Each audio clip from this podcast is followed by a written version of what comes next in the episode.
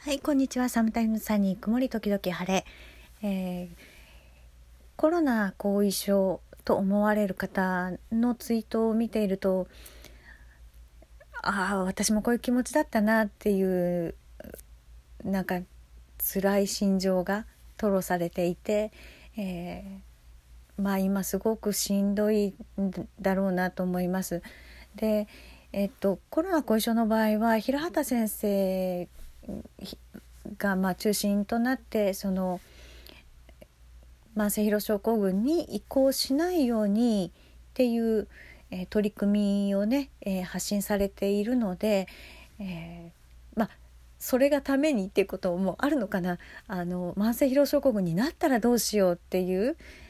不安をお持ちの方も多いなというふうに見受けられます。まあ、全員が全員ではないんですけれどもで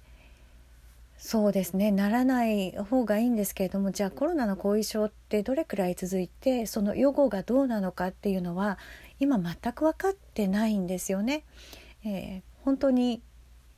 初めてのことなので医学的なその蓄積とか知見っていうものがない、えー知見というのは知るに見るですね。の方の知見ですけれどもそれを今あのまさに積み立てていっているところなので、えーどうなるかの予測がつかないので、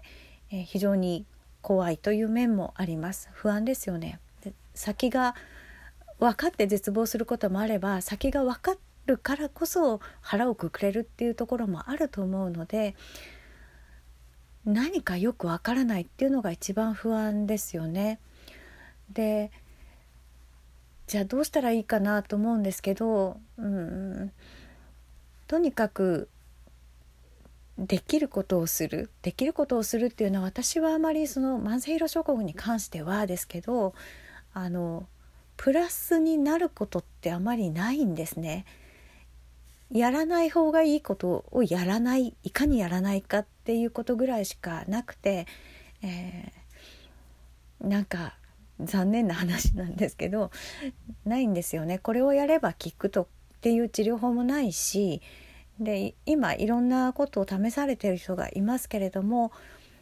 まあ、病態自体が個人によって随分違うしその治療に、えーどれくらいの頻度でこまめに通えるかっていうことも人によって違うので治療法が効く効かないっていうのもちゃんとした統計データがないんですよね。えー大きな母数で取ったデータっていうのはないはずです。なのでなんていうかそのプラスになるかもしれないけれどもその治療を受けに行く労力とその後のダメージっていうのを考えたら私はいけなかったんですね。今もいけないし行かないもうただ生き慣れた通院先に行くのに調整するのすら苦労してるのに あのなんか片道何時間もかけてとかあるいはなんか車中泊しながら行かなきゃいけないようなエリアに治療を受けに行ってでじゃあその治療はプラスかもしれないけどトータルにしたらプラマイどっちに転ぶんだっていうふうに考えると私はあんまり私にとっては勝算がないなと思うので行かないんですが、まあ、そういうやった方がいいかもしれないことっていう情報は断片的にあるかもしれないんですけど一番大事なのはやらない方がいいって言われてることをいかにやらないで、え過ごせるかなかなか生活してると難しいんですけれどもできるだけ休息を取るとかできるだけ安静にするとかありますよねそういったことをやるしかないっていう時期があります。でじゃあ慢性疲労症候群になったら絶望的かっていうとみんながみんなそうではないんですね。えー慢性疲労症候群になってもうつまんないなとかなんでこんなことになったんだって思うことをみんなツイートしたり発信したりするのでそういう情報ばっかり入ってしまうと思うんですけどまあ私は今の時点でご機嫌に生きていますし PS としては、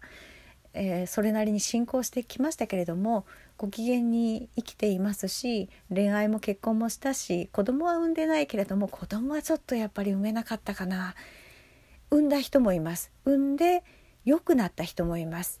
で産んで良くなって、えー、もう通院を通院とか治療を卒業したっていう人もいますので、えー、慢性疲労症候群になったらどうしよう。そのコロナの後遺症だけじゃなくて慢性疲労症候群になってしまったらどうしよう人生終わりだっていうふうには思わなくていいかなと思います。そりゃね健康な時に比べたら相当不便だしいろんな制限出てきますけれどもまあこれはこれで生きていけないわけではない。で少なくとも私とか私の知っている何人かの、えー、お友達患者さんのお友達はそれなりにご機嫌に生きています。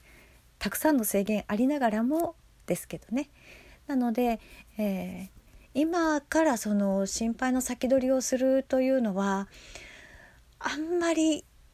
うーんメリットがないかなただ私は何事においても最悪を想定しながら最良を期待するっていうのがいいかなと思っていますなので、え最悪、まあ、この場合の最悪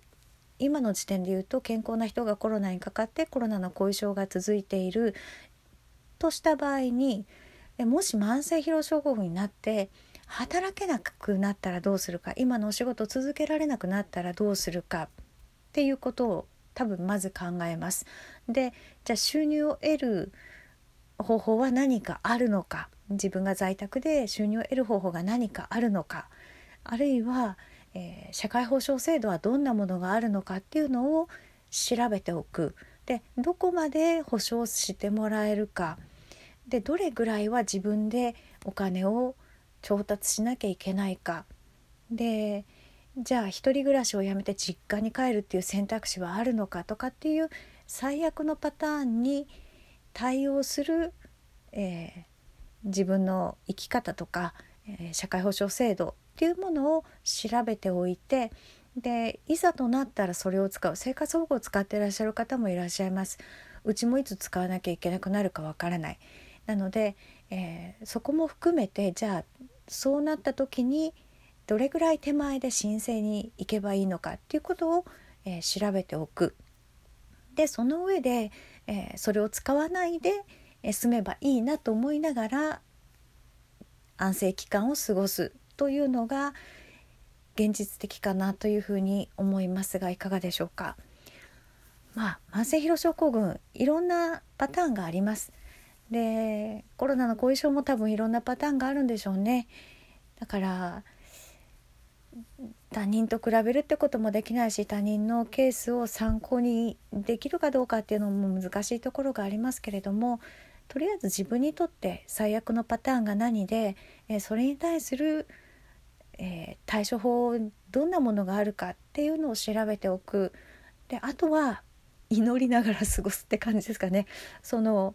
うん、うまくいけばいいなそれを使わないで済む状態になればいいなと思って、えー、積極的に安静をとっていくっていうのがいいかなというふうに思います。もう病気の、まあ、激しい時期急性期って本当に気持ちがしんどいですよね。でいろんな症状が出たり引っ込んだりするので一喜一憂もしてしまうんですけれども、うん、できるだけそうですね。えー、そのしんどい気持ちを吐き出すところを作ってそれはツイッターかもしれないしインスタかもしれないしお友達かもしれない親御さんかもしれないけれども吐き出すところを作って、えー、できるだけ気持ちをしんどくしないように、えー、過ごしていただければと思います。それでは